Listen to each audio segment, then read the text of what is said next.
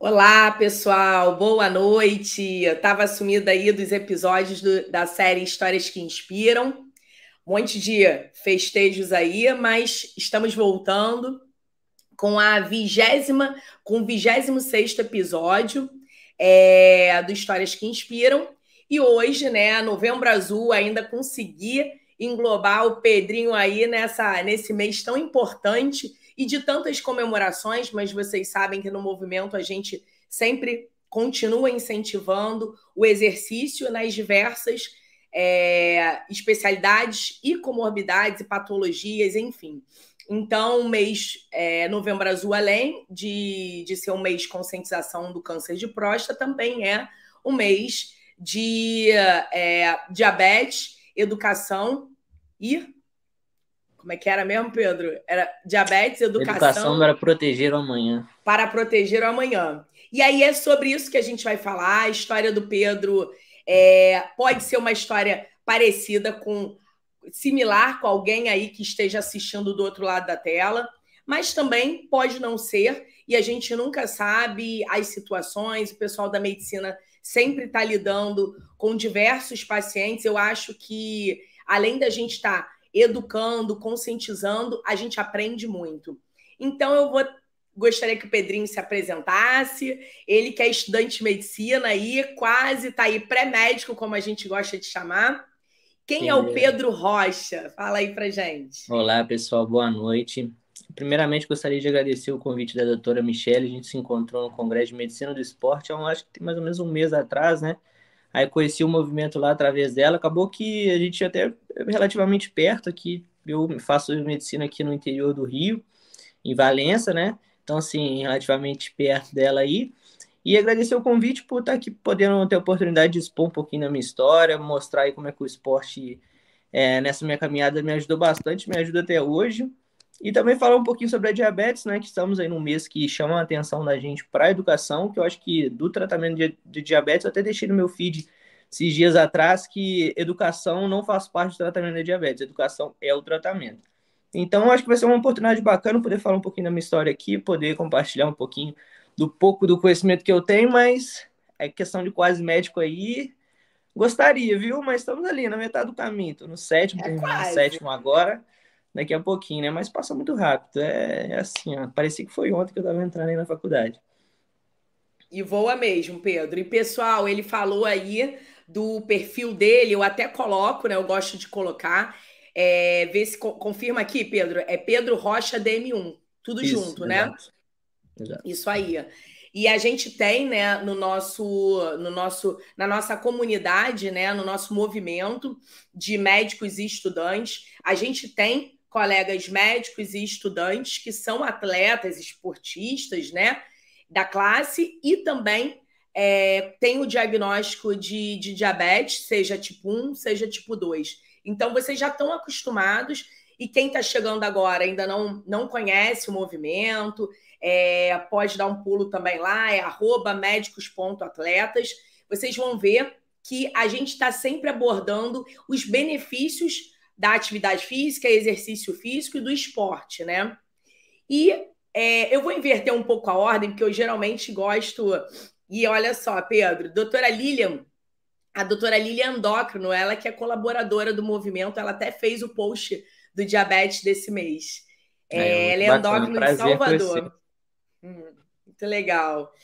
E aí, é, eu vou inverter um pouquinho e vou deixar a medicina para o final. Vou deixar a medicina para o final e vou começar falando do esporte. Porque, assim, Pedro, gostaria de saber de você se você já era uma criança que se exercitava, que praticava esporte, ou não. Ou isso acabou entrando depois. Quando que o esporte entrou na sua vida? Teve alguma inspiração? Então, eu sempre fui aquela criança muito, mas muito, muito ativa. Na verdade, eu sou do interior de Minas Gerais. Eu não sou, eu, apesar de eu estudar aqui no interior do Rio, sou do interior de, de Minas Gerais, uma cidade chamada São João del Rei, uma cidade bem tranquila. Então, sempre foi aquele menino de soltar pipa na rua, de gostar de jogar bola. E isso, minha infância foi basicamente sempre muito ativo. Desde pequena escolinha de futebol, gostava também de nadar, fazer aquelas coisas, aquela criança que não parava. Então, isso já, já foi, assim, tá enraizado em mim. Associado a isso, tem duas pessoas. O meu pai, assim, sempre foi atleta também, gostava de vôlei, corrida, não parava, muito ativo também, mas principalmente o meu tio padrinho, que assim, ele tem 50 anos hoje, mas você olha, parece que aquele corpo de menino de 20, menino de 20 não, acho que é, é até é até desmenosprezar ele, porque aquele cinquentão fortão e disputa com a gente, nossa, tá gordinho aí e tal. Então, assim, ele é profissional de educação física, desde quando eu me entendo por gente, já me inspirava nele, já, me, já via ele na academia de musculação, e isso durante minha infância toda foi assim. E aí, Tiz, vamos levar? Não, eu quero ir também. Eu quero ir para academia com o senhor e tudo mais. E ele ficava na época. Não, faz o seguinte: você vai colocar uma barra aqui na porta do seu quarto. Quando você fizer 10 barras, eu te levo para academia. Isso lá com meus 12 anos de idade. Aí eu chegava, ficava lá um mês, dois meses, porque barra é difícil, né? ainda mais no começo, assim, quando você ainda não tem muita experiência. Aí eu chegava, fazia as 10 que ele falava, Aí ele fez, fez 10, não sei o que, deixa eu ver. Aí fazia. Aí ele, não, você tem que fazer 15. Aí eu ia, porque na época, hoje em dia isso vem caindo por terra, né? Mas na época tinha muito aquele mito de ah, você não pode fazer musculação, porque senão você vai parar de crescer e tudo mais, e a gente já sabe que isso não existe, né?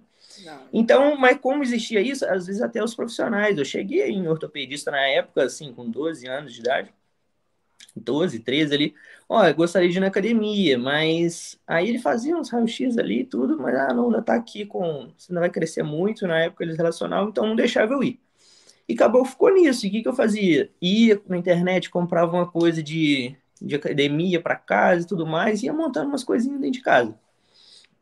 Até que foi engraçado um dia que eu amarrei, eu, se eu não me engano, era um elástico, mas tinha uma porta de ferro na minha casa, aquelas portas bem antigas, assim, com vidro, estava encostada lá no, lá no. Era uma espécie de uma laje que a gente tem, mas ela é coberta. Aí eu amarrei aquilo, aquele elástico na porta, meio que eu tava atrás, assim, puxei. No que eu puxei, aquilo caiu na minha cabeça. Caiu na minha cabeça, fez um hematoma assim, gigantesco, a ponto de. Fui parando no pronto-socorro, colar cervical, tomografia, o caramba. Então, assim, de tanto gostar disso, eu já tava me machucando em casa, que eu precisava de uma infraestrutura maior. Até que quando eu fiz 15 anos, na época eles gostavam de colocar o número de 15 anos. Aí que eu comecei para academia e me apaixonei, né? Porque sempre muito, muito magro. Queria ganhar aquele peso ali, a genética, né? Meu pai também, hoje, pô, meu pai deve ter um 80 e poucos, um, pesar 70 quilos é muito. Então, assim, a genética lá da, da minha família, assim, a gente sempre foi de ser magro. E aí que eu comecei, entrei na academia de lá para cá, assim, claro que teve épocas que já pratiquei mais e épocas menos, até porque, né, circunstâncias da vida, concurso e tudo mais. Mas é o esporte que eu sou apaixonado e que hoje em dia eu não vivo sem, que está na minha vida desde então, que mais pratico aí.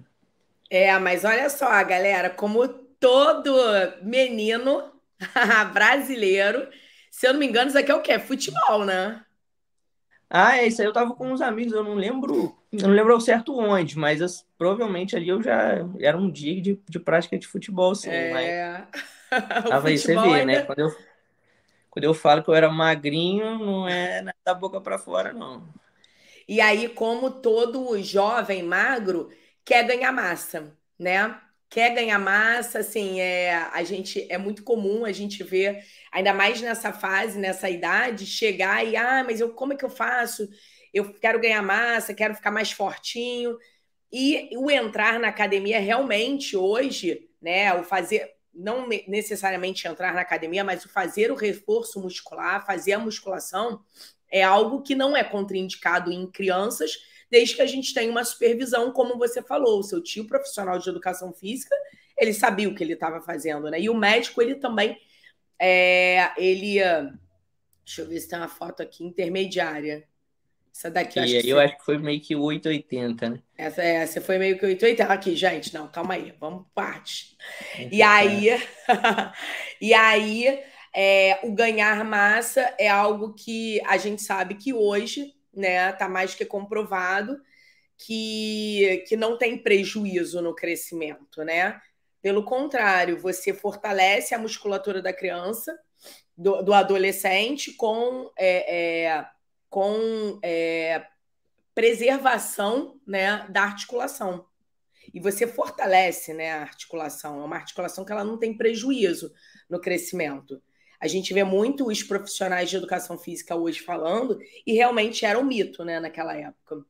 E aí, então quer dizer que a musculação entrou em torno de 12, 13 anos e continuou, e você nunca parou. Nunca parou de fazer a musculação. Exatamente. Assim, de lá para cá teve períodos, porque assim, a gente até tenta fazer um escopozinho, né? Ah, vou contar primeiro dias, depois disso, mas Sim. o grande problema é que as coisas aconteceram tudo ao mesmo tempo. Então, assim, uma época da minha vida que eu fiz uma pausa bem grande, assim, na questão da musculação, foi para estudar para o concurso. Vestibular. Né? Que aí justamente foi na época que perdi peso. Que hoje a gente sabe que era pela diabetes, mas por eu ter parado de fazer academia no mesma época, eu associava a perda de peso da diabetes a não estar tá praticando atividade física naquele momento entendeu? Então, assim, isso lá por volta de 2016. Porque era um momento que, assim, eu tinha aula de manhã, de tarde na escola, de noite no cursinho, e não tinha, não tinha ter período Tempo. nenhum para ir para academia, né? E na época eu, eu queria ser piloto da aeronáutica. A, a, hum. Na verdade, a vida foi dando volta, vou acabar contando aqui tudo. O que que acontece? Meu pai, ele já é, meu pai é militar, meu pai é piloto da aeronáutica. Então, assim, ah. eu, apesar de minha mãe e meu pai serem separados, eu sempre tive meu pai assim como uma inspiração. Então eu queria seguir a carreira que ele que ele seguiu. O que aconteceu? Apesar de eu querer assim, eu tinha eu tinha essa ideia, não era 100% de certeza isso na época com 15 15 anos. Então no mesmo ano que eu entrei para academia, assim, por volta dos meus 15 anos, eu fiz o concurso para a Escola Preparatória de Cadetes do Ar, que é em Barbacena. Não sei se o povo que está nos acompanhando aqui conhece lá. Acontece que eu passei nesse concurso. Na época eu tinha ideia de ser piloto, mas assim, não era nada muito bem estabelecido, só mais por, por influência do meu pai. Consegui passar no, no concurso, na época eu já tinha assim uns um ano e pouquinho de academia, tinha ganhado aquela massa inicial, porque no começo a gente costuma ganhar bastante. E acabei que eu fui para aeronáutica, tanto que tem umas duas ou três fotos minhas aí na aeronáutica. Isso Sim. foi em 2015, com, com 16 anos. Que é, nessa época eu não tinha diabetes ainda. Sim. Aí tava lá. E o que acontece? Como eu era muito, muito novo na época, eu não tinha estudado para esse concurso especificamente. É, acabou que passou um tempo lá, como eu estava no primeiro ano do ensino médio, quando a gente passa um concurso, a gente tem que começar de novo o ensino médio. Então, assim, na minha cabeça de menino de 15 anos, estaria ali perdendo um ano né, da minha formação, porque eu estaria repetindo o primeiro ano do ensino médio. Então aquilo começou a pesar muito, pesar muito, apesar de eu já me destacar na questão física perante ao, aos outros colegas, como eu tinha dito na questão da barra e tudo mais, né? Na época eles até tiraram a barra do, do exame de saúde, de saúde não, né? na inspeção o física TAF, é. desse é. concurso específico, porque isso é provável demais. Tinha que fazer antigamente duas barras no concurso e os meninos não conseguiam, porque preocupa com isso, faltando um mês para o exame. E assim, para quem não tem o costume a questão da barra fixa especificamente é um pouco é um processo mais demorado, a flexão nem tanto. Então eles tiraram a barra fixa, mas eu sempre já era treinado lá do passado que eu comentei aqui que fazia várias. E aí eu até era assim, relativamente um destaque na questão física no exame lá, né? Na época de adaptação, esse foi o dia que a gente recebeu que marca o dia do fim da, do período de adaptação, a gente recebe a, a platina. E ali eu tava ali com 16 anos na época, com aquele negócio martelando, pô, estou aqui, mas não sei se isso é para mim e tudo mais, não sei se aqui é o lugar certo de, que eu quero ficar. E a questão do ano que eu estava teoricamente perdendo me fez falar assim, ah, não, deixa eu, deixa eu sair, porque se eu sair eu consigo voltar ainda no segundo ano lá na, na escola convencional. Sim. E foi o que eu fiz. Como assim? Conversei com minha mãe, porque minha mãe sempre me apoiou em tudo que eu, tudo que eu quis na minha vida, né? Mas assim, a gente é um momento difícil, ela coloca tudo, a gente coloca tudo ali na balança, mas a gente jovem também, a gente é um pouco mais inconsequente, mas são as voltas que a vida dá, né? Você foi um período de estresse seu? Esse período foi um, um período de estresse? Você se sentiu muito pressionado, muito estressado? Olha, eu, eu imagino que sim, assim, foi um, como todo início da, da carreira militar, assim, é um período que a gente passa por algumas coisas, assim, bem, bem distantes aí do, do normal. Mas, assim, foi um período de bastante estresse, mas eu, eu atribuo até a questão do estudo para voltar num período posterior mais estressante ainda. Mais Entendi. estressante ainda. Então foi basicamente isso. Eu peguei com 16 anos, né, recém-feitos ali, eu falei, pô, não quero mais, vou sair, vou voltar para casa. Tudo bem, mãe? Não sei o que, a gente conversou, chegamos um momento. Então, assim, passado o período de adaptação, já era aluno, né? Já tinha recebido aí a, a aprovação ali no período de, de adaptação. Falei, minha mãe, eu saí. Então, estava 16 anos de volta lá na escola, após esse período aí de ser, de ser aluno aeronáutico. O que, que aconteceu? Passado, assim, nem, acho que nem, nem chegou a duas semanas, e me vem arrependimento. Eu falei assim, poxa, eu tava com a faca e o queijo na mão, e larguei tudo para lá. Por que, que eu fiz isso? Porque, assim, naquele momento, que a gente fica confinado no mundo aqui, né? A gente esquece do mundo lá fora. E como, é, como a gente não, não, transita muito, principalmente ali naquele começo, entre os dois mundos, a gente fica meio sem referencial. Aí, assim que eu voltei para minha rotina normal ali, eu falei, poxa, eu, eu vacilei, eu vou voltar. Eu vou voltar e dito e feito. Foi o que, que me motivou ali para tomar o rumo a partir de então.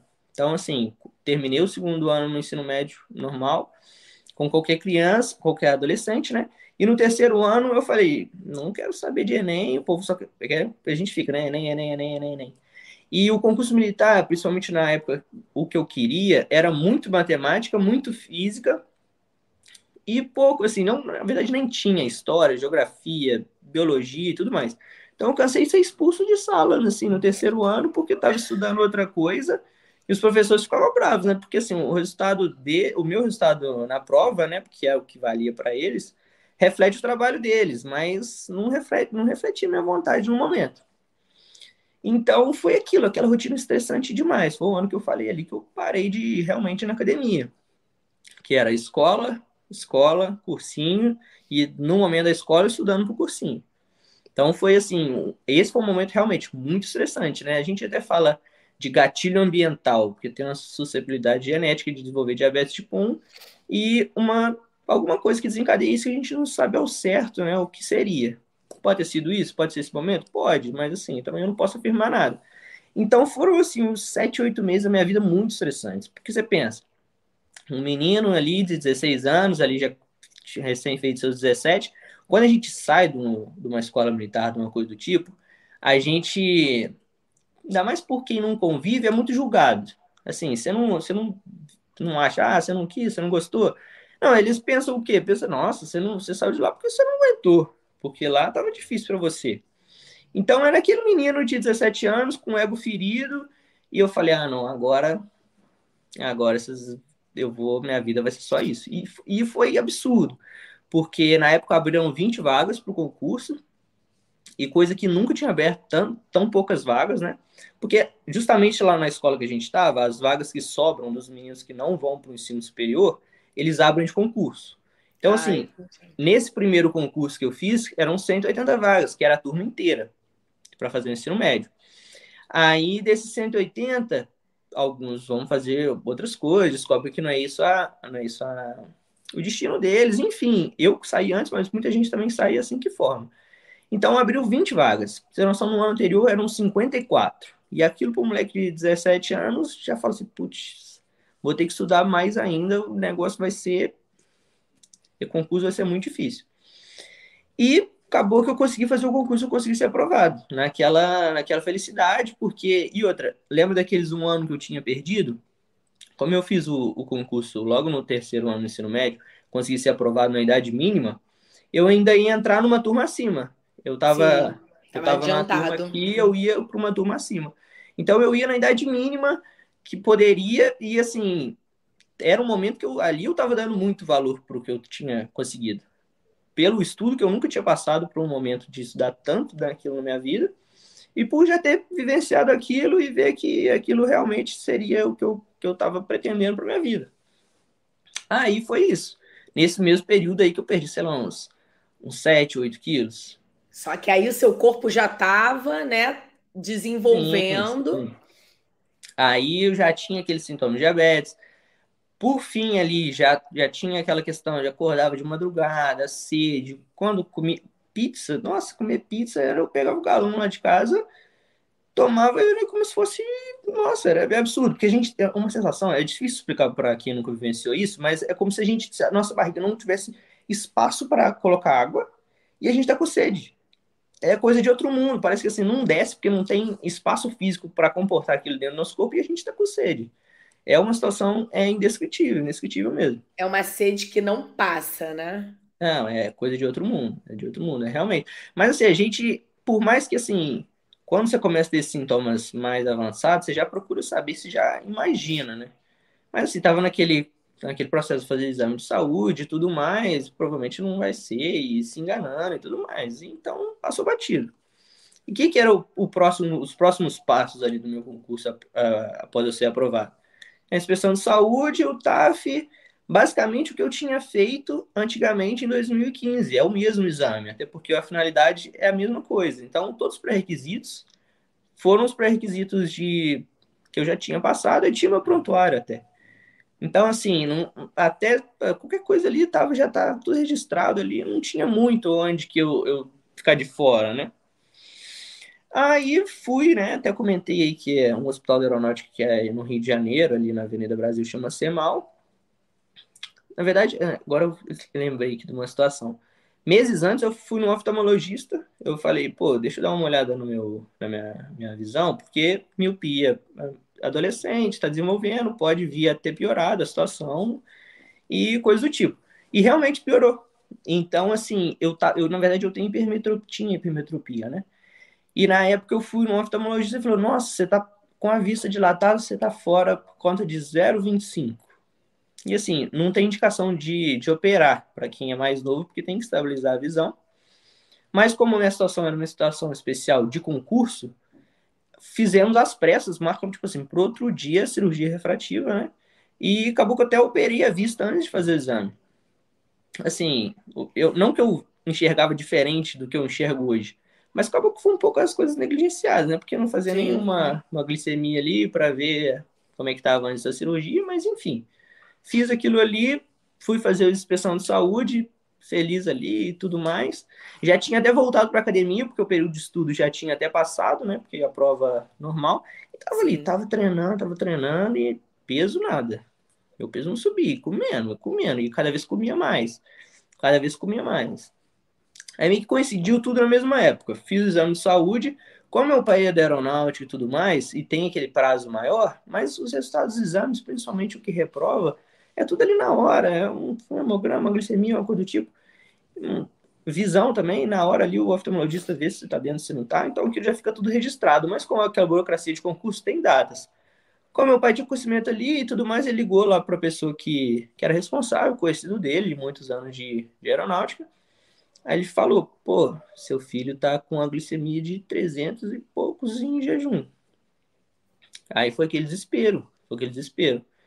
É, meu pai já ligou para minha mãe e tudo mais. E eu, na verdade, quando minha mãe recebeu essa notícia, minha mãe até foi me encontrar. Eu, eu desci umas escadas assim da academia, tava até com alguns colegas, minha mãe se meio chorando, mas minha mãe também não sabia da realidade que, que era, nem eu, nem nada do tipo. E nem eu. Eu falei assim, pô, mas tá, é, metal alto, vou ter que fazer dieta, né? Vou ter que fazer dieta. Ah, beleza, eu posso comer menos e tudo mais. Aí no outro dia de manhã já estava no endocrinologista, já viu a glicemia. Eu acho assim, até por ter retomado a atividade física, mesmo não estando em jejum no outro dia, já eu estava com a glicemia assim, 250 e pouco. Comparado com a época de, do concurso, que era 300 sem, sem nem sem em jejum de 12 horas. Então, assim, aí no outro dia já veio o diagnóstico. No outro dia já veio o diagnóstico, junto com aquelas inúmeras incertezas. E como é que vai ser? Não, mas diagnóstico, mas aí eu não vou poder ser piloto mais uma das primeiras perguntas também para o endocrinologista na época foi: e aí, eu nunca vou conseguir ser forte na vida? Tipo, eu não vou conseguir ganhar massa muscular? E aquela, aquela coisa, assim, e minha vida? Aí veio uma enxurrada de, de é. dúvidas, né? De, da mais adolescente, começando a vida. E aí vem o diagnóstico nessa fase, né?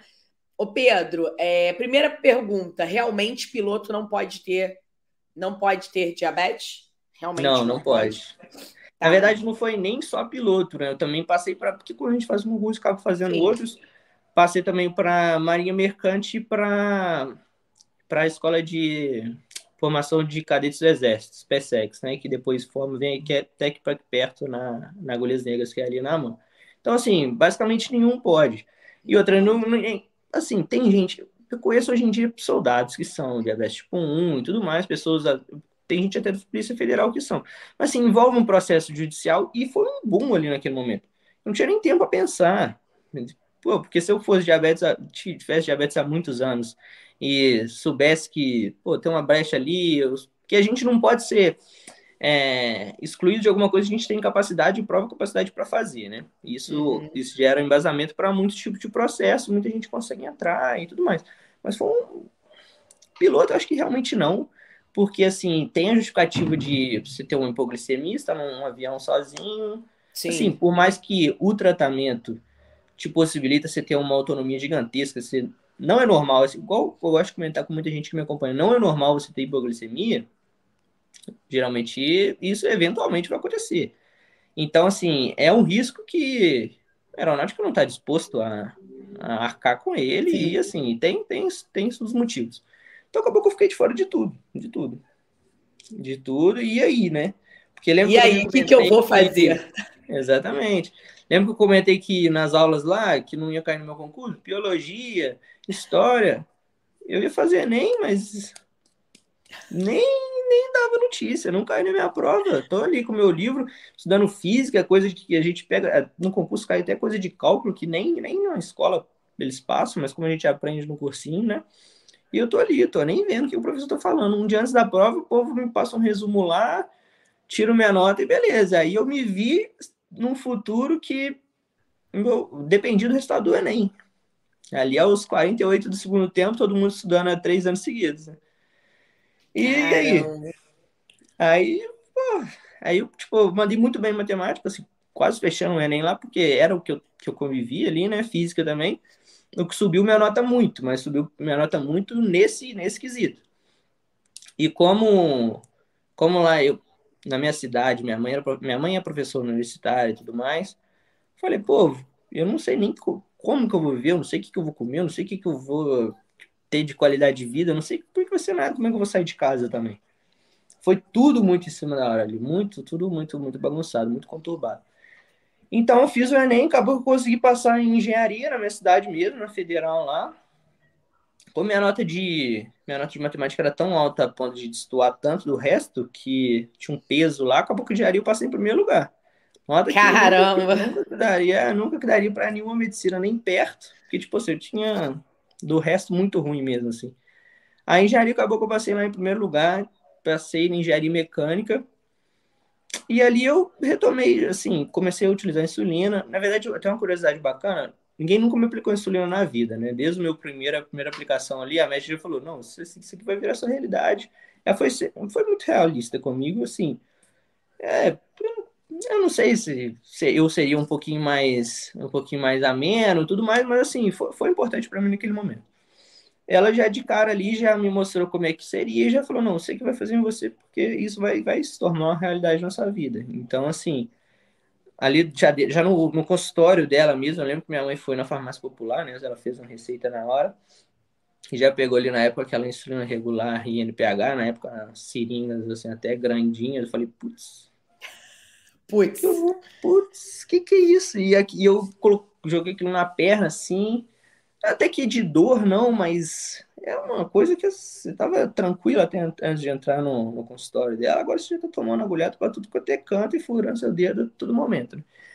Então, peguei e eu não sabia, pô, vou, eu vou ter que carregar essa insulina na geladeira e como é eu vou para aula? E, não, e era muita dúvida, era muita dúvida tudo ao mesmo tempo.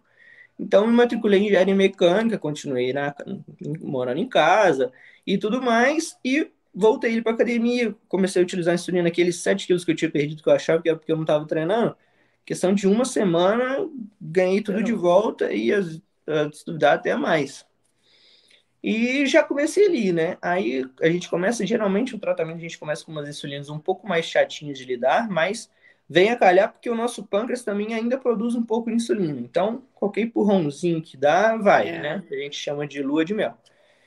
Então, ali, beleza, fazia uma aplicação no dia, no, no começo do dia. a NPH, né, muito famosa aqui no, no, nosso meio, mas provavelmente algumas, pode ser que alguém não, não conheça. Acordava de manhã, Michele, você não tem noção. Eu acordava, era a hora de tomar insulina. Meu coração, tudo, tudo, tudo. E aí eu já, nossa, tem que tomar insulina, tem que pegar. Eu pegava aquele negócio de geladeira gelado na seringa, né? Gente. ainda. Hoje em dia, aqui, ó. É caneta, tudo fica no é, bolso, tudo tranquilo. Mudou muito. Realmente, eu, eu digo que a, a, a, eu falo assim para todo mundo que se tem uma doença que a gente, uma patologia que a gente sabe, assim, estudos e todo dia tá, você vê evolução, seja na tecnologia da saúde quanto na própria descoberta, é o diabetes. É impressionante a evolução do diabetes. Impressionante. Sim, é, se, se você não se atualizar, você perde point. É, é. Né? Os endócrinos que, que penam. Que lute, né? que lutem.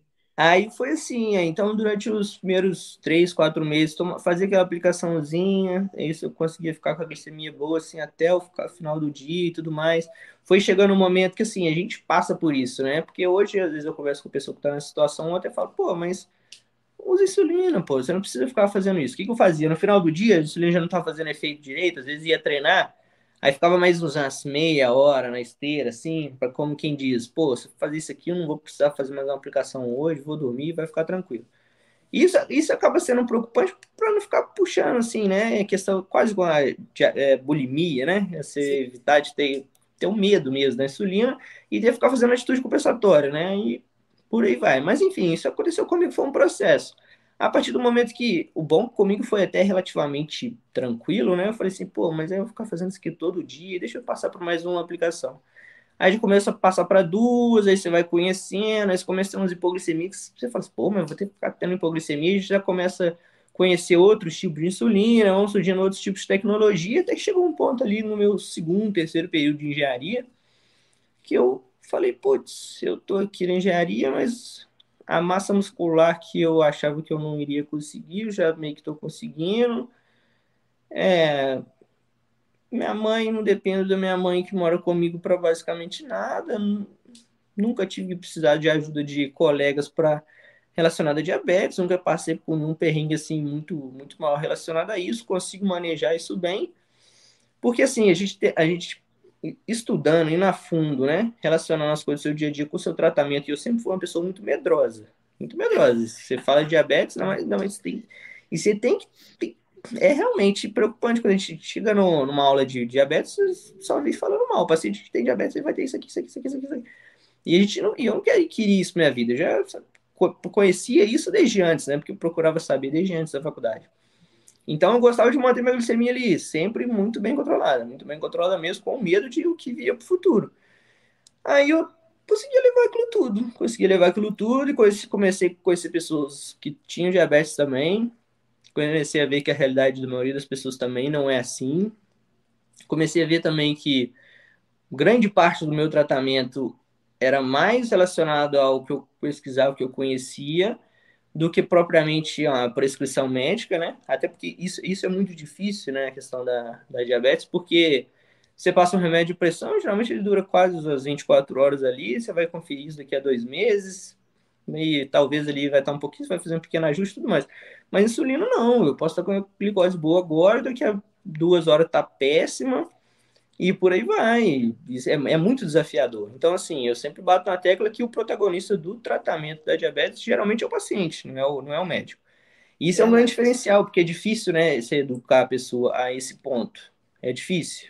Acaba ficando tudo muito na, nas custas do médico. Então, o endocrinologista, por mais que ele saiba, por mais que ele tenha conhecimento, ele não tem como ele regular a glicemia de 40, 50 pacientes com diabetes tipo 1 a todo dia, a todo momento.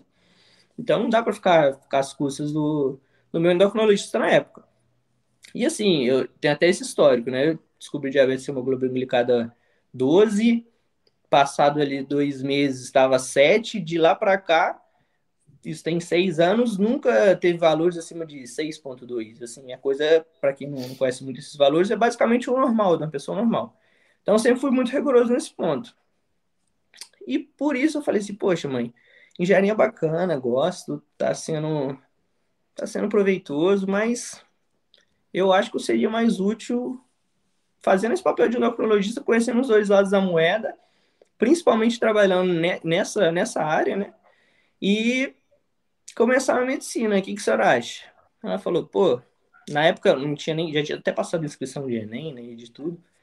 Ela falou, ah, se você quer, eu também acho que você vai ser mais feliz nesse, nesse quesito. Hoje em dia, eu tenho confiança de você e morar em algum lugar fora, morar sozinho. Eu vejo que você tem maturidade hoje em dia para isso.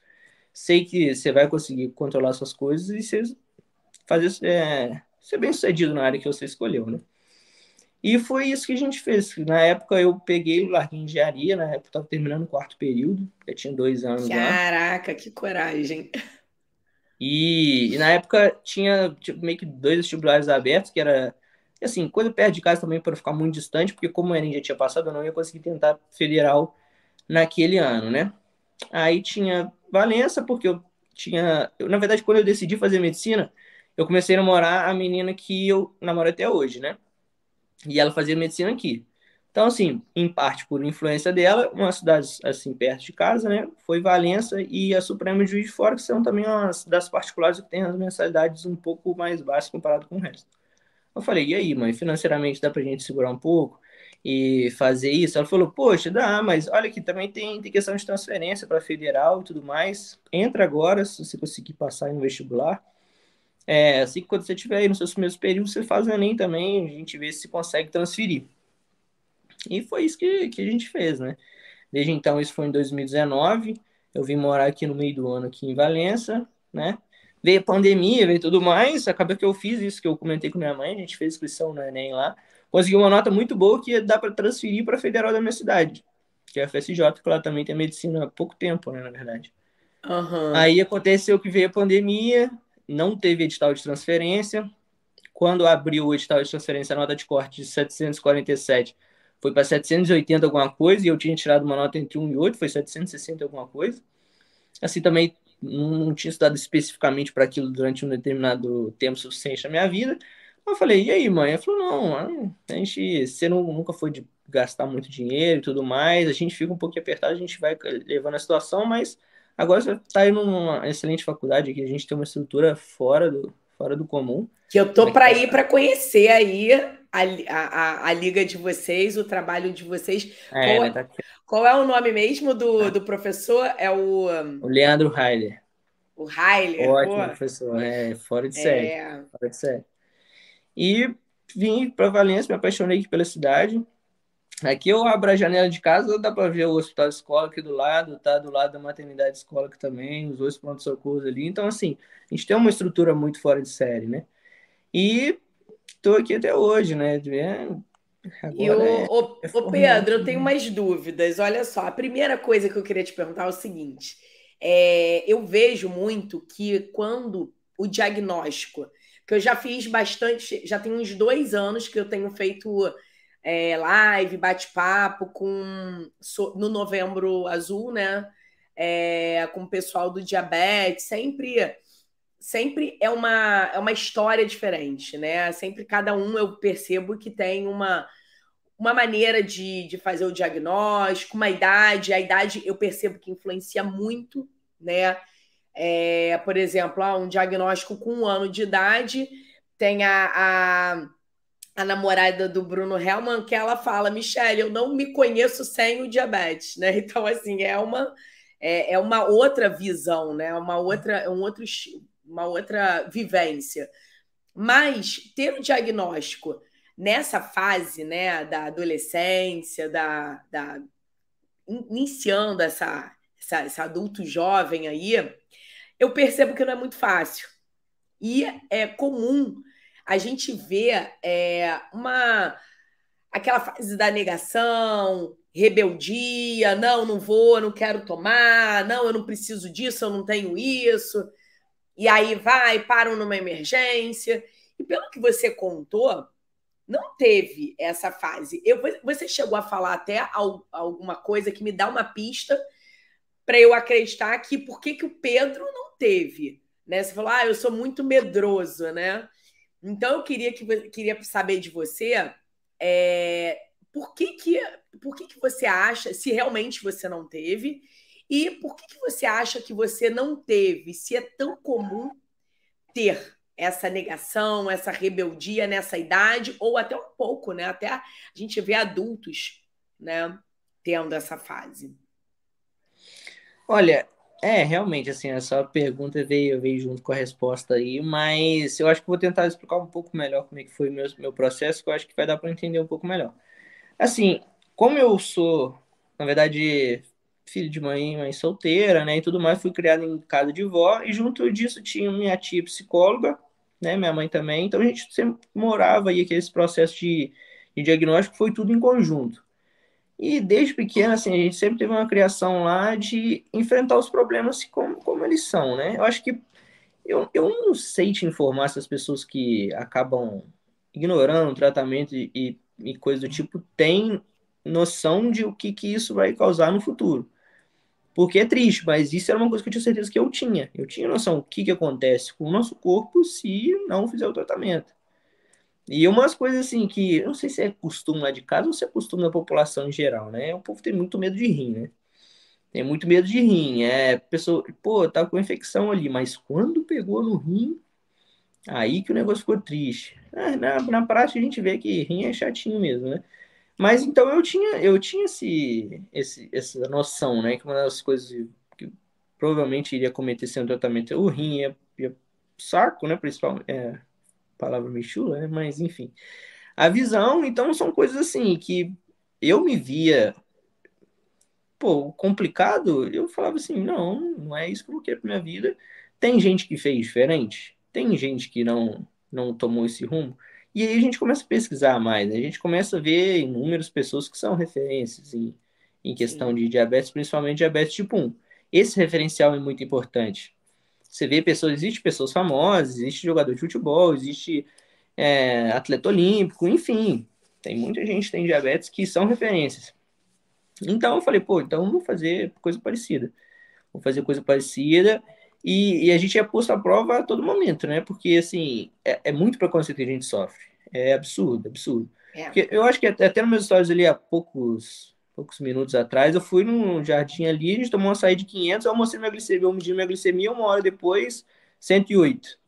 Então, assim, às vezes é isso, quando a gente recebe aquele, aquela, aquela taxação de diabético, todo, ninguém conhece a doença e a gente sofre do preconceito dos outros. Se a gente chega numa roda de, do aniversário, todo mundo tá oferecendo um bolo, eu te ofereço um bolo, aí na hora que lembra que você é diabético, o bolo já tá quase na sua cara, você, já, vezes você até aplicou insulina para comer o bolo, e a pessoa, ah, não, né, você tem diabetes, aí já oferece pro cara do lado. Não na maldade, mas isso é coisa que acontece.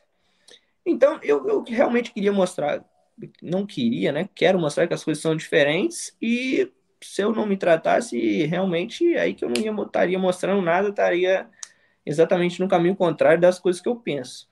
Então, isso foi uma coisa que me fez, assim... Hoje, hoje eu tenho até orgulho de falar que nesses anos eu nunca tive uma hipoglicemia grave, nunca, tive, nunca fui necessário alguém me, me tirar dessa situação e tudo mais. Na verdade, já tive até, é porque você comentou, né, adolescência, também passei por aquela fase de festa, bebida e tudo mais, Sim. isso normal. Mas foi muito, foi aos poucos, né? Porque assim, a gente fala assim, não, não pode beber e tudo mais. Mas aí bebe a primeira vez, até controlando a glicemia, você fala assim, pô, consegui controlar a glicemia e consegui beber. E tá tranquilo. Na segunda vez, aí você vai, vai criando asa, né? Até pro lado ruim a gente cria asa. Que a gente é. consegue ver que a gente consegue até a glicemia, a gente consegue manejar mesmo com bebida. Então, as duas vezes que eu fui parar em pronto-socorro, nesse, nesse processo aí, foi as vezes que cheguei tonto em casa e minha mãe desesperada, porque o filho tem diabetes, recém-diagnosticado, é, e leva o pronto-socorro e faz lá a glicemia, glicemia normal, e o médico, é, seu filho tá tonto mesmo, né? Não tem, não é muito coisa, não. Então, assim, não que eu não passei por esses momentos de adolescência, também, também passei, mas não, não descontei nisso, né? Entendi. Porque às vezes, até conversando com, com minha tia psicóloga e tudo mais, ela fala, né? Às vezes não é, né? O problema não é diabetes, é o problema é o adolescente. Se não fosse diabetes, ia ser outra coisa que ele ia descontar ali e canalizar, mas essa fasezinha rebelde para esse ponto, graças a Deus, não, eu não passei. Entendi. E mais uma perguntinha. É, você, qual é a sua opinião em relação à bomba, né? A bomba de insulina, já que eu vejo é, muitos colegas, né, é, que usam. E aí eu queria saber se, se, se você optou por não usar ou se o seu endócrino acha que não tem necessidade, se você se adaptou. É, né? Não, muito, muito bacana, né? Porque assim, é, a gente falando de, de, bomba de infusão contínua, é um negócio é muito bacana. Hoje em dia, muita tecnologia caminha por aí. Hoje em dia, a gente já tem até algoritmo que é auto. Como é que ele fala? Inteligência artificial, né? Você uhum. instala o sensor ali, a própria bomba aprende com a glicemia do usuário para determinados momentos aplicar mais, determinados momentos aplicar menos. Apesar de que hoje em dia a gente não livra de a gente escrever ali quanto que a gente está consumindo de carboidrato naquele momento. Então, isso a gente tem uma tecnologia muito bacana. Mas assim, o que, que os nossos estudos em geral nos mostram? Nos mostram leves reduções de é, hemoglobina glicada comparado à questão de caneta com, com, com bomba. Então, assim, nós como médicos, nós queremos, e pacientes também no meu caso, né, queremos o melhor para a pessoa que está ali. Mas com a questão do, da monitorização contínua, que é o que eu uso no braço e tudo mais, eu até postei esses dias no meu feed, a gente tem uma, uma meta-análise um pouquinho pequena, porque para enquadrar nos critérios ali de exclusão e inclusão foi, foi não tem muita amostragem, mas eles já mostram que quem faz a monitorização contínua, tanto com bomba de infusão quanto com caneta, tem resultados semelhantes. Então, Entendi. assim, a pessoa, quando a gente coloca em pé de igualdade, né? Porque se eu comparar um cara que não faz é, monitorização contínua e, consequentemente, a pessoa que usa a bomba faz a monitorização contínua, geralmente uma coisa vem, vem junto com a outra, Sim. acaba que fica muito. É, não fica muito igual, né? Então, quando a gente colocou ali no mesmo patamar, não mostrou muita diferença. E para mim, nunca foi uma coisa que eu, que eu tinha desejo, entendeu? De, de utilizar, de testar. Eu sei que eventualmente eu vou, vou fazer o teste, vou, vou utilizar, até mesmo porque pretendo trabalhar nessa área, muitos pacientes vão optar por isso. Mas assim, eu não tenho muita, muito problema assim, com a aplicação de insulina. Quando a gente pega a técnica ali de, de aplicação e tudo mais, aquilo não, não dói, não, nem nada do tipo. Então foi isso que não, nunca me motivou a, a, procurar nem, nem querer a bomba, né? Assim, apesar de ter diabetes, assim, ainda tenho um, um pouquinho de preconceito com a bomba para mim, porque eu não me vejo é, utilizando ela. Mas, e eu possuo um bom controle com caneta, então assim, eu não me vejo na direção de fazer o passo para utilizar. Mas muitas pessoas falam assim, não, odeio, eu já conversei, né, com várias pessoas do tipo, falam assim, não, odeio ficar fazendo aplicação, odeio essas coisas do tipo, às vezes tô com a bomba ali, às vezes ela suspende a, a injeção de insulina, a, a infusão de insulina automática para mim, me traz uma comodidade maior, acho ótimo para mim, não trocaria isso por nada, não voltaria para a vida que eu tinha com caneta antes. Entendi. E já não foi minha situação, entendeu? Então, assim, eu acho que isso fica muito na mão de expor os prós e os contras para quem pretende usar, ou coisa do tipo, e deixar na mão dele decidir. Mas eu também, eu também gosto de bater nessa tecla, que às vezes a pessoa, igual eu mostrei esses estudos que não mudou muito, a pessoa acha que vai mudar da água pro vinho. Tem um controle uhum. péssimo, não, não consegue manejar a glicemia de jeito nenhum e acha que o problema dela e se apoia nisso para continuar tendo esses resultados assim bem bem abaixo do que a gente preconiza por não ter a tecnologia. Fala assim, ah, não, minha glicemia é ruim porque não tem bomba. E por aí vai, não é, não é isso. Só que, não é isso. É a realidade, né? Então, assim, para mim, não, não, não testei nem, nem utilizei até agora, mas eu acho uma, uma tecnologia totalmente válida. E, assim, criança também, às vezes, a questão da aplicação fica um pouco mais complicada e tudo mais, é, é realmente uma, uma ótima, uma ótima terapêutica para diabetes tipo 1. Mas, no meu caso, assim, até hoje, não, não, não optei por utilizar, não. E, Pedro, essa frase aqui, ó, exercício é remédio, você já escutou, não é verdade? Exato. E aí você, é, eu queria saber como é, né? Primeiro, primeiro vou botar aquela foto de novo que a gente tinha colocado. Essa foto aqui você já era, é, você já tinha o diagnóstico? Tinha, tinha. Essa aí eu tinha uns dois a três, uns três anos de diagnóstico nessa foto. Então, e aí eu queria que você, eu sei que você sempre foi esportista, sempre gostou, né? Da musculação, sempre gostou de se exercitar, mas é, você consegue hoje ver realmente na prática é, esse remédio que é o exercício? Você consegue sentir isso na prática, no seu dia a dia? É, é bacana essa conversa nossa aqui, porque a gente está realmente falando a mesma língua. Antes de entrar aqui, eu falei, pô, eu tenho que comentar isso em live, não posso esquecer. Que é justamente o que você me lembrou aqui agora. O que acontece no nosso caso? Manejar a glicemia praticando atividade física é infinitamente tão mais fácil do que sem atividade física, que, assim, principalmente praticantes de, de, de musculação vão saber o que eu estou falando aqui. É muito comum, e eu tinha isso antes do diagnóstico, a gente ficar focado ali um tempo, aí vai, fica um mêsinho fora, aí vai começar a engordar um pouquinho e tudo mais, aí fala assim, poxa, tô precisando voltar para academia, né? A gente fazer essa intercalar ali, né? Períodos de mais, mais foco, períodos que não, não pratica tanto tudo mais, até pelas mudanças que tem na, na nossa própria rotina. Mas assim, como diabetes tipo 1, a gente fica uma semana fora da academia, a insulina que a gente utilizava no, no período que treinava já passa a utilizar muito mais a refeição que a gente fazia no período que a gente estava praticando atividade física, que a gente usava uma quantidade de insulina que a gente conseguia manejar muito facilmente, a gente tem dificuldade de, de manejar. Porque isso é, isso é natural, né? Porque a gente gera demanda no exercício físico e o corpo fica mais receptivo ao nutriente. E isso reflete diretamente no tratamento, nas doses de insulina e na facilidade. Porque a gente é, trabalhar com pouco insulina é muito bacana, porque a gente erra, a gente erra pouco, né? Agora, uhum. quando a gente tem a necessidade de trabalhar com muito, que é justamente a, o que a falta de exercício acaba no, nos proporcionando, né? Fica muito difícil de controlar. Então eu tenho um aviso ali, né? Que, pô, você não tá, tá treinando, não, né? Deixou de ir na academia, né? Que é a minha glicemia. Cada dia tem que ir ali, vai aumentando a dose, então eu, isso me puxa para academia o tempo que eu iria ficar ali dois, três meses fora, dificilmente eu fico uma semana. Porque fica chato, fica chato de, de controlar. Momentos que, assim, você não preocupava com muita glicemia, não subia, começa a subir. Então, é, é, é, outra vida, né? Eu costumo falar que é outra vida. Quando você pratica atividade física, principalmente tratamento de diabetes, é outra vida. Então, a Olha pessoa que experimenta não, não, não tem... É difícil ficar sem difícil ficar sem. Principalmente quem preconiza o tratamento igual eu gosto ali, né? De uma glicemia bem, Sim. bem assim, fisiológica, perto do, realmente do normal. Então, isso é uma coisa que não me deixa, não me deixa sair da academia, não. Que interessante. E aí, é... Cara, impressionante, né? E eu falo que o, o diabetes, ele traz uma, um estilo de vida né, novo, assim, claro, né? A pessoa que, que chega e quer é, é, ter esse controle que você tem, essa saúde que você tem.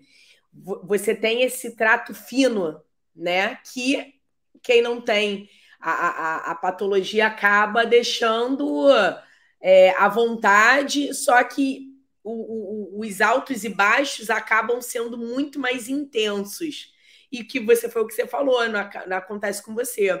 Ó, a Lilian falou, com certeza, e é exatamente isso, né? É, a gente vê, a gente sabe que o exercício físico ele tem diversos benefícios no nosso organismo, né? Em várias, em várias, em vários sistemas, mas quando você vê comorbidades, né, que estão é, associadas e a gente está é suscetível a várias e a, a qualquer uma ao longo da nossa vida, seja hipertensão, diabetes, uma a, a, Ju com esclerose múltipla, ela fala, ela fala, Michele, eu não tomo remédio, eu consigo controlar. E ela é toda regrada, então você vê as pessoas que se cuidam na, na base do estilo de vida saudável, é, parece que você não. Claro que no, no, ali entre quatro paredes você, você sabe o, a, a, o que você passa, mas quem olha de fora é como se não tivesse a patologia, né? É impressionante. Aí, ó, amor à vida. A Isabel, a Isabel é sua mãe? Não, é minha tia. Sua tia? Isso. E nessa foto aí foi uma competição de fisiculturismo? É isso, isso. mesmo? Nessa, nessa transição de, de engenharia para medicina, foi época que acabou que eu falei, pô, vou. Na época existia uma categoria até 19 anos, né? Uhum. Então eu falei, pô, você competir com pessoas acima dessa idade, já, já come... fisiculista tem muito isso. Questão de anabolizante tudo mais, a pessoa é gigante, né? Então não, não, tem competição. Aí era a minha oportunidade, né? porque uhum. eu tinha 19 anos na época, 19 não, é, não demanda aquele volume muscular gigantesco, então ali que eu poder, me vi competitivo. E foi oportunidade, isso foi em 2018, acabou que esse é um do, dos maiores campeonatos que a gente tem aqui, tinha essa categoria até 19 anos, aí eu consegui ficar em quinto lugar. Inclusive, nesse final de semana, tá tendo a feira que eu participei, aí está em São Paulo, acabou que coincidiu as datas, né, então isso provavelmente deve ter sido há quatro anos atrás, em média, e foi, foi assim que eu consegui ficar em, em quinto lugar. Foi uma, uma experiência ímpar. E apesar de eu não, não querer levar isso pro meu futuro, né? Porque uhum. acabou que também o, o, rumo tomou outras direções. Mas é uma coisa que me orgulho muito. É uma coisa que me orgulho muito que mostrar que a gente pode, né? A gente, Sim. comparado com outras pessoas aí, o que nos, o que nos limita é só se só a falta de protagonismo aí no, no tratamento mesmo. É verdade. Não, muito legal. E isso é, é, é um troféu que você tem que levar na sua vida inteira, porque eu acho que as conquistas, elas. É, eu até brinco, né? Por exemplo, quando a gente faz o desafio do calendário no movimento, aí as pessoas falam: ah, mas tem que ser uma foto de eu fazendo a atividade agora. Eu falo, gente, olha só, a foto, ela é uma recordação, né? Ela é uma memória de algum momento nosso, né? É um é, um, é, é, uma, é, é uma recordação estática daquilo que você vivenciou. E aquilo dali não pode sair da sua vida, não é porque foi há dois, três, quatro anos atrás que não existiu na vida e você não, né? E você não, não pode usar essa foto para é, lembrar de momentos que você se orgulha, entendeu? E que, e, e, que, e que inspiram. Você pode Hoje você não quer competir mais, mas lá na frente você pode voltar a competir. Enfim, não, a gente tá, a gente não é, a gente está, né? Então, em, hoje você está dessa maneira e amanhã você está de outra. Amanhã, se você quiser competir, você vai competir. E é aquilo que você falou, né? A nossa cabeça é o nosso limite. Se a nossa cabeça não tem o um limite, você vai aonde você quer.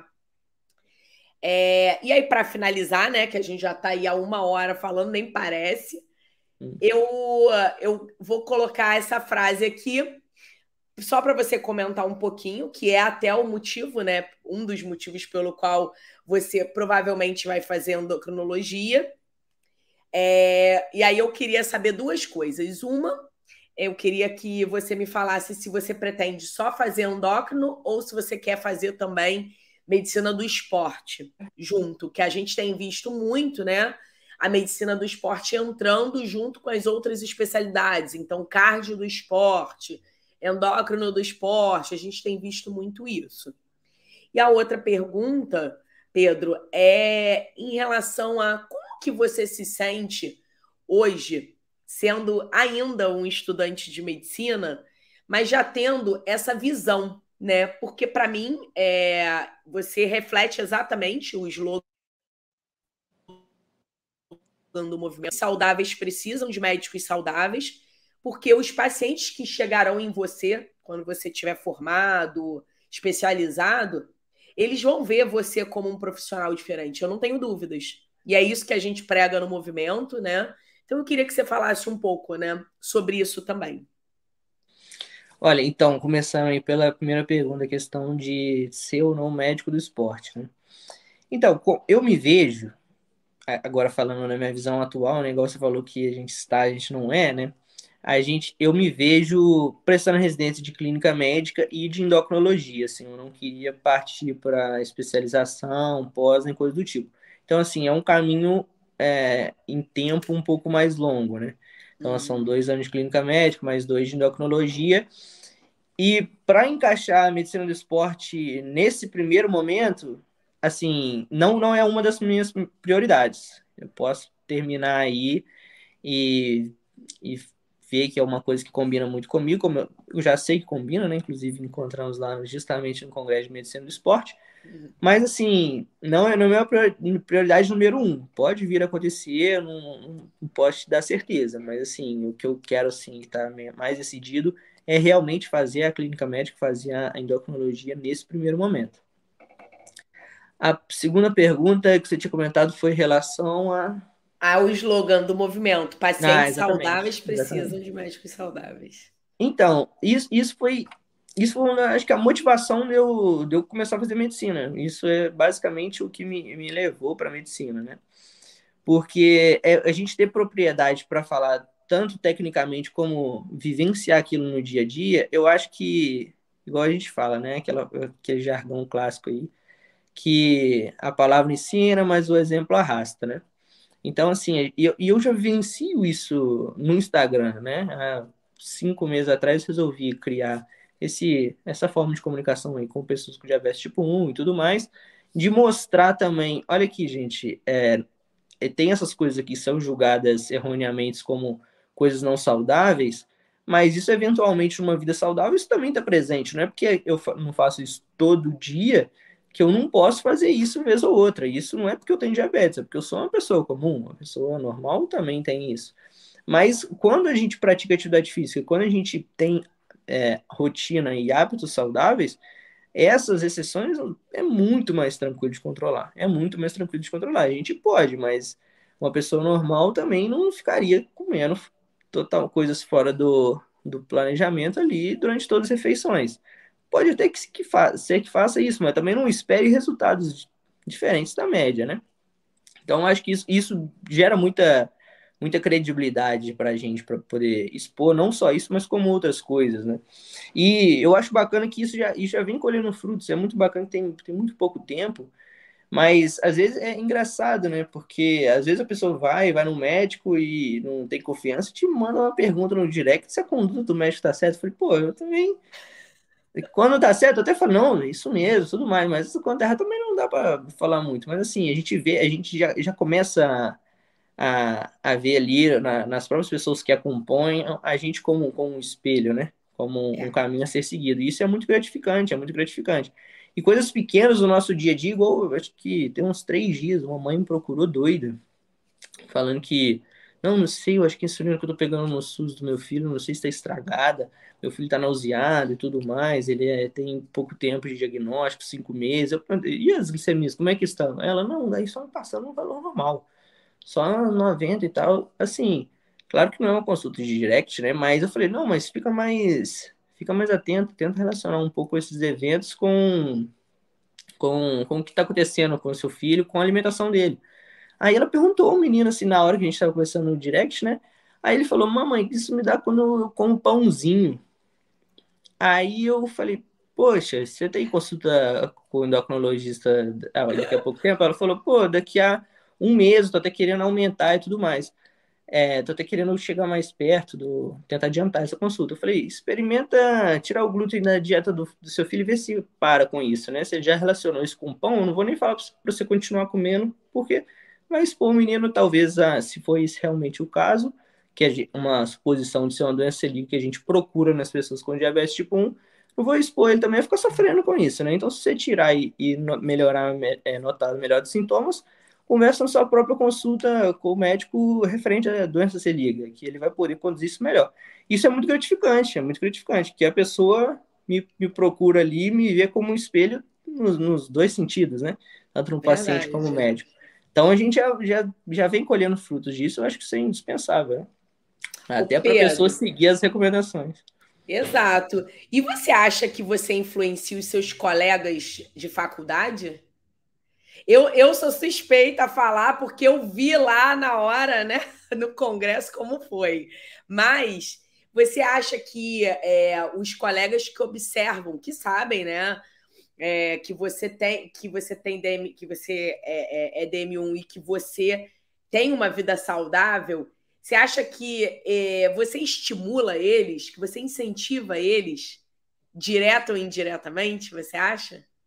Olha, eu acho que o, o principal influência que eu tenho na vida deles é, é a seguinte: se você pegar pessoas que não convivem comigo, às vezes, às vezes até que da faculdade mesmo, e perguntar sobre diabetes, eu tenho certeza que ela vai, vai trazer aqueles conceitos de literatura e tudo mais, né? E, e aquilo acaba ficando engessado acaba ficando engessado, porque a teoria, ela, ela, assim, nos limita muito, porque eu também não julgo, porque é muito, muito mais fácil restringir coisa do tipo do que se aprender sobre, né? Então, assim, eu vejo que se você perguntar o que, que a pessoa que convive comigo ali, principalmente os meus colegas, sobre diabetes tipo 1, aquela visão que eu comentei aqui de questão de preconceito e tudo mais, eles não carregam. Eles não carregam, porque eles me veem, me convivem comigo, teoricamente, assim, acabo que não, aquilo que eles veem de hipoglicemia, de coisa do tipo, e não é uma coisa rotineira que está presente na minha vida, e eles vivem comigo, eles veem que dá para ser tudo normal. Prática de atividade física, alimentação, tudo mais, eles conhecem como está sendo a minha vida e vê que aquilo é, não foge muito, não é, não é uma coisa que é sacrificante, uma coisa que é, não, é um, não é um fardo muito grande, assim, que eu carrego a ponto de. Porque a gente não diagnóstico é assim, né? É tudo integral, aí com as três, três horas, é salada e corta carboidrato. Não é isso a minha realidade.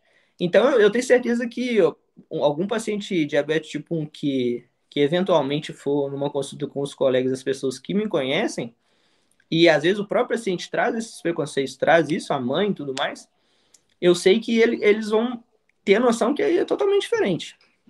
É totalmente diferente.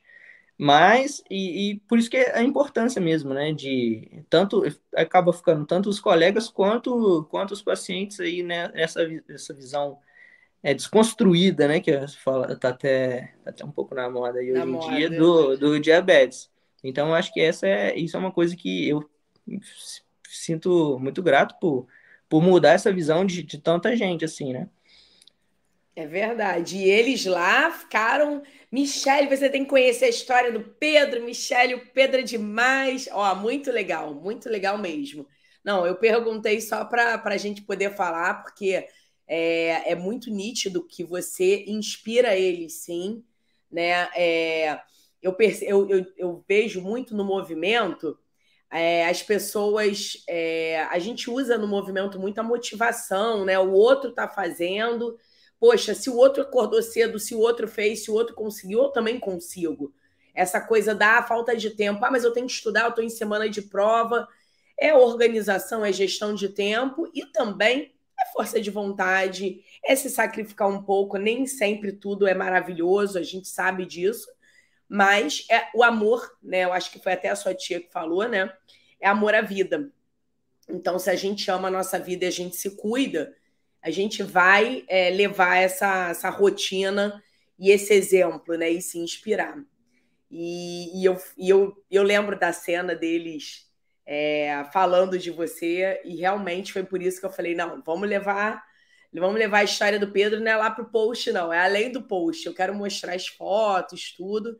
E eu te agradeço muito, Pedro, porque é, é, é, é uma história que inspira sabe? É, é, tudo, é tudo muito. É, quando a gente fica sabendo pela boca do outro, ou lê o textinho e fala, poxa, é legal. Mas quando a gente sente, né? Conforme a gente nessa uma hora foi conversando, é, é, é como se eu vivesse um filme da sua vida, entendeu? E a gente vai entendendo cada fase, cada momento, e a gente se identifica por momentos. É, muitos que vão assistir depois se identificam por momentos também, podem estar. É, é, tá, eu conheço algumas pessoas que estão na situação que você está e que não tomaram esse rumo que você tomou, estão na fase do, de, de brigar com a doença, né, que não é legal. E eu acho que é, o nosso bate-papo é, vai é e vai ser uma inspiração para muita gente e que a gente é, difunda mesmo a, a, a sua história para que muitos é, não errem, né? Vejam já o seu caminho e já, já, já te acompanhem, né? E que você continue fazendo no seu Instagram esse trabalho, que é muito importante. É um trabalho muito importante. É... A Lilian, exatamente. E a sua tia também, a sensibilização. É isso, é a gente é, sensibiliza o outro, a gente motiva o outro. Então, assim, Instagram é chato, dá trabalho, é cansativo, não é legal, a gente tem que conciliar com um monte de coisa. Depois que você formar, você vai ver. É assim, porém, é, é um trabalho de formiguinha, é uma sementinha que você vai plantando. E foi, que, foi o que você falou, você já está tendo feedback disso. Então, cara, nada mais gratificante, nada melhor do que a gente se doar dessa maneira, sabe? A gente está doando o nosso conhecimento, a nossa experiência de vida. Parabéns mesmo pela sua escolha, por essa determinação, né? É isso que é ser atleta para a gente do movimento, esse é o conceito. Disciplina, determinação, cair, levantar, é, é, isso. E dar exemplo. Eu acho que o dar o exemplo, o atleta faz o que com a gente? O atleta olímpico, o para-atleta, o que, que eles fazem? Eles dão exemplo para gente, não é isso? Exato. E eu que gostaria de agradecer mais uma vez a oportunidade aqui da doutora Michelle por estar aqui podendo expor, tendo esse espaço aqui, né, entre o movimento. É muito gratificante, ainda mais como estudante ainda. Então, assim, e também agradecer ela, do mesma forma que ela falou do meu trabalho aí de, de ir disseminando conhecimento também, a questão do movimento médicos atletas, é isso que os pacientes realmente precisam, né? Porque a gente falou aqui de diabetes, mas tem hipertensão, tem, você falou uhum. também de esclerose múltipla, e vou te falar, se a gente for colocar na ponta do lápis, 99% das uhum. doenças, elas não começam na doença, né? Começa muito lá atrás, que geralmente é uma rotina ali, né? É uma falta de atividade física, é uma alimentação que não está adequada. Então, assim, esse é, é, excepcional o trabalho aí do, do, movimento Médicos Atletas, assim que a gente conheceu lá, a gente também ficou admirado.